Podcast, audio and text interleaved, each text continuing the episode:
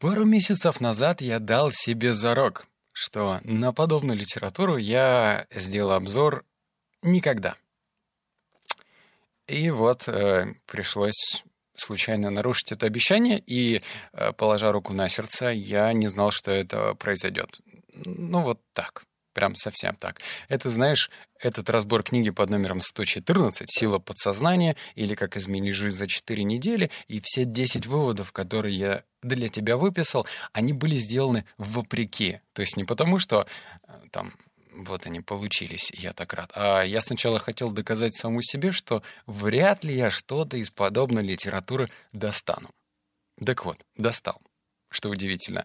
А для тех, кто вообще не понимает, что я несу, а, послушайте разбор на книгу «Квантовый воин», который я делал, вот, повторюсь, наверное, месяца полтора-два назад. И это был вынос мозга. Капитальнейший. Я прямо ему махал ручкой и говорил «пока, мы не скоро увидимся». И вот опять снова «блин». Вот что значит делать разборы на известную литературу. Ладно, но хочу подбодрить тебя. В общем, давай так, опять же, на берегу договоримся. Я в это до конца не верю. Но знаешь, чем отличается полный балбес от небалбеса? О том, что небалбес знает, что он глуп, а балбес не знает. Так вот, я надеюсь, что я тебя запутал, но в то же время я допускаю, что в этом мире что-то работает не так, как я знаю, уверен. Что все, возможно, гораздо сложнее, чем кажется на первый взгляд. И для того, чтобы не превращаться в бронзовые статуи и говорить с умным видом «Я все знаю, я много повидал», нужно давать себе затрещину и впускать в себя странную, но все-таки полезную информацию. Потому что два вывода я прям перенес на фоне привычки будущее, и это уже о многом говорит. Так что если ты считаешь, что типа высшей материи, визуализация — это все брехня полная, то рекомендую тогда полистать мои другие выпуски, где прям про бизнес, про маркетинг, про продажи. Вот они практически. А сейчас ух, беру свою волшебную палочку, как иначе это назвать, и вот прям про высшие материи поговорим. Это было долгое прелюдия, я согласен. Переходим к первому пункту. Правда в том, что мы наделены великим даром. Мы все можем пожинать плоды наших созидательных усилий. Нам не нужно смиряться с реальностью, так как в любой момент мы можем создать новую. Такая способность есть у каждого, потому что к добру или к худу...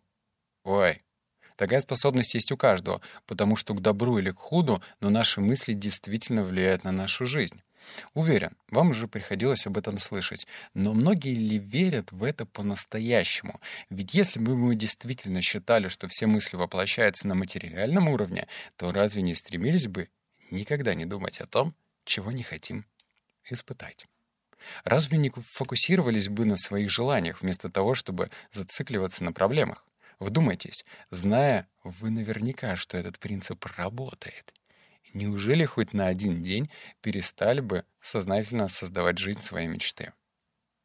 Вот поджопник, да, отвесил этот автор, мне лично, потому что я, ну, опять же, я скептик. Вот прям такой правильный, понятный скептик. Пока не увижу, не поверю. Все. Все остальное, мне кажется, темной магией. Но в то же время в этих словах есть здравое зерно. Почему Почему вот так?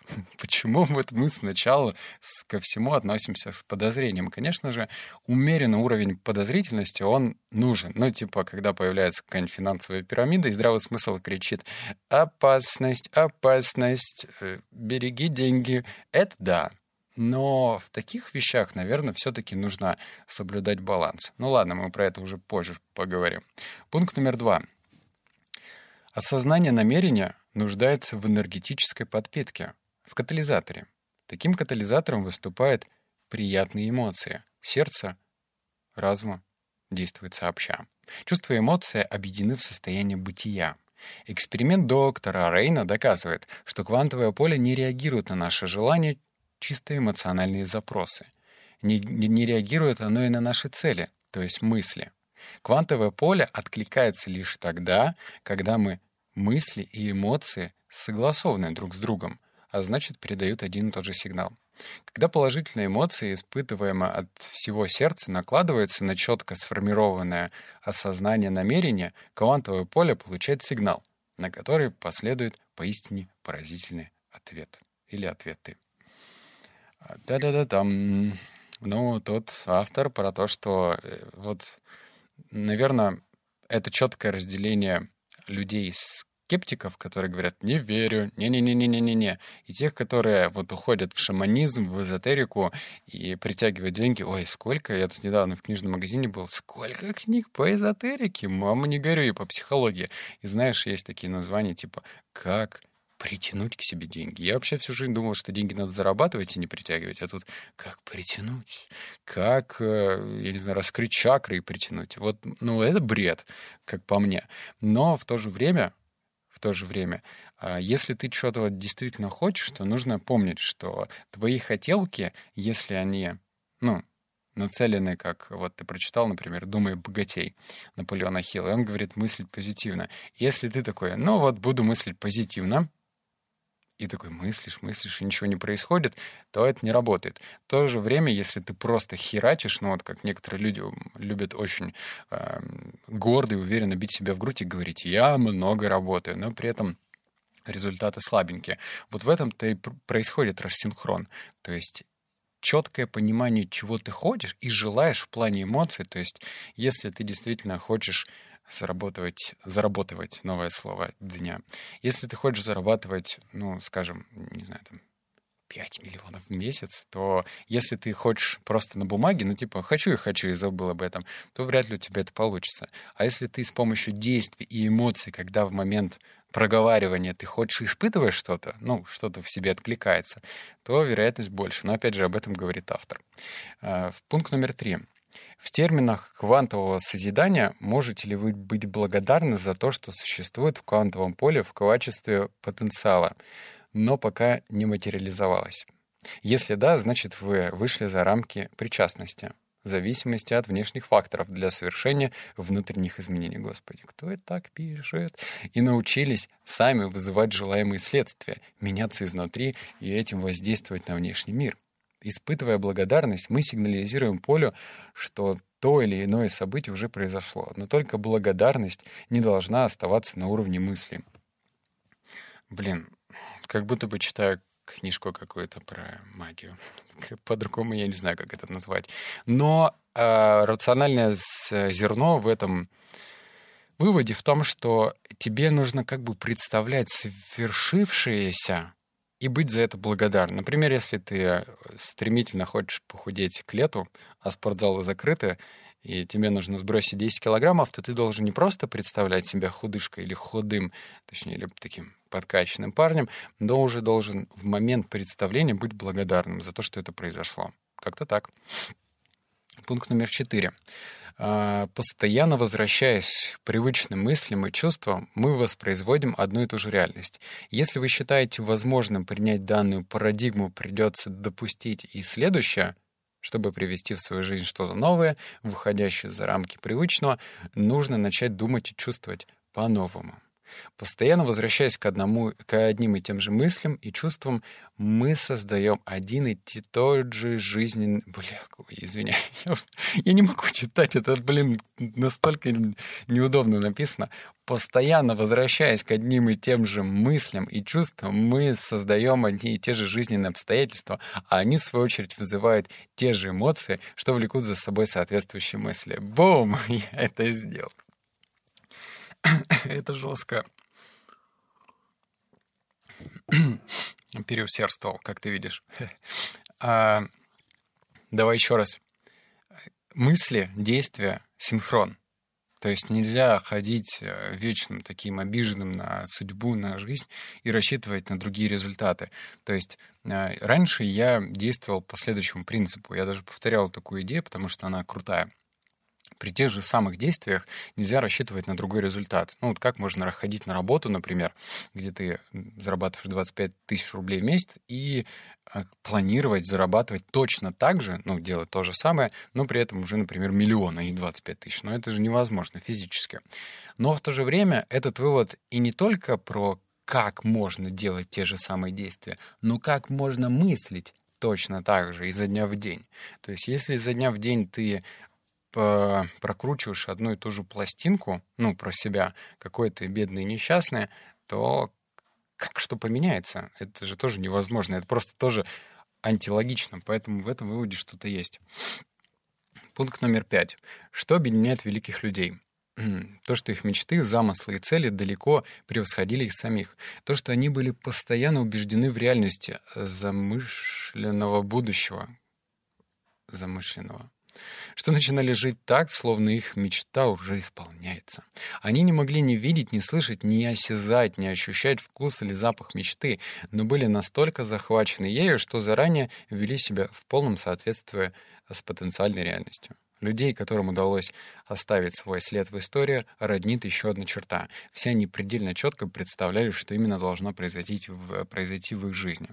Вот тут э, приводится пример про Махатму Ганди, биографию, которую я не читал. Но также в книге говорилось вообще, в принципе, про великих людей, которые оставили след. И вот э, биографию, например, Уинстона Черчилля я читал, ну, года, наверное, три назад. И я с этим согласен. То есть, если если правда то, что написано в этой книге, то они какие-то прям фанатики в хорошем смысле этого слова. То есть Уинстон разбуди, он скажет «Слава Англии!» э, там, и все. Ну, то есть он, он завтрак, обед, ужин, понедельник, вторник, среда, четверг, пятница, он всегда на своем уме. Англия — великая держава, великая страна, мы победим, мы там тоси-боси. То есть все, у него просто другой э, картины мира не существует. То есть он изначально уже говорит, что Англия победит, Англия там победила, великий народ, и все в таком духе. То есть он уже изначально все это представлял. Ну, так и вышло. Пункт номер шесть. Но ведь верно и обратное. Нервные клетки, которые больше не активируются вместе, разъединяются.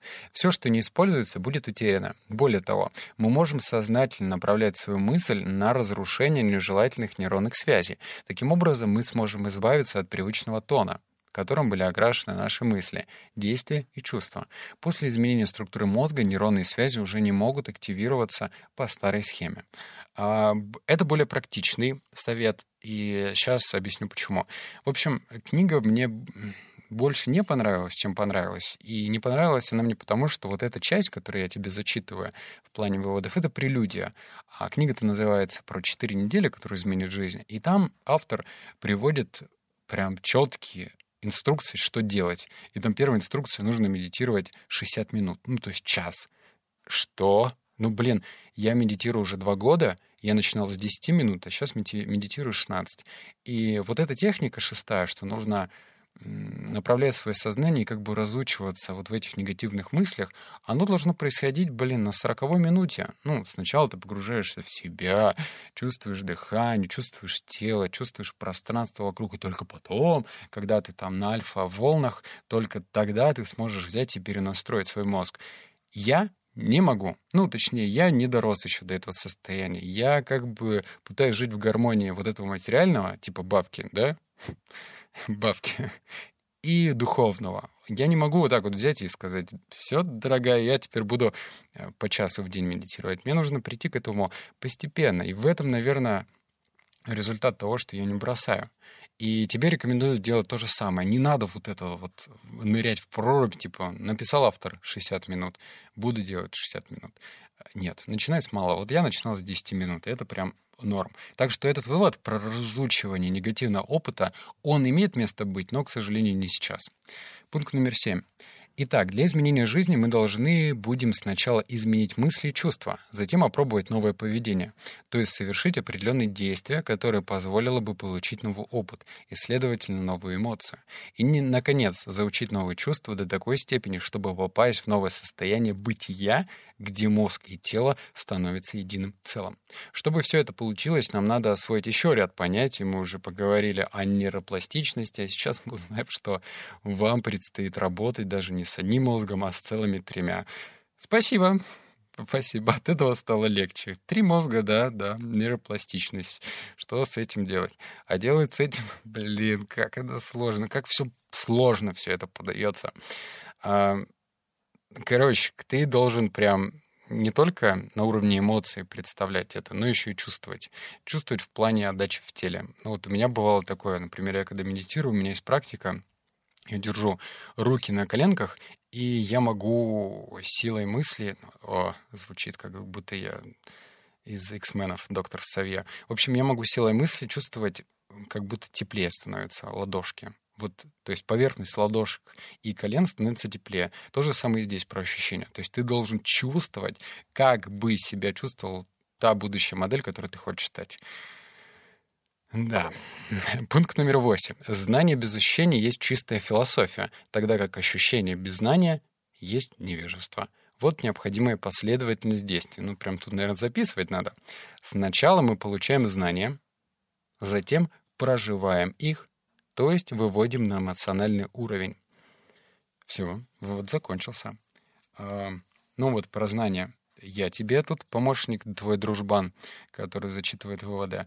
А про эмоции и действия, ну, наверное, тебе больше поможет э, свои руки, ноги и голова, ну, либо мой второй подкаст, там ссылку ты уйдешь, про 52 недели одержимости. То есть это как раз-таки есть часть эмоций, часть действий. Когда ты прочитал, продумал, как ты хочешь это исполнить, и исполняешь. Да, нехотя, но потихонечку, помаленечку что-то, в общем, практикуешь, и что-то получается.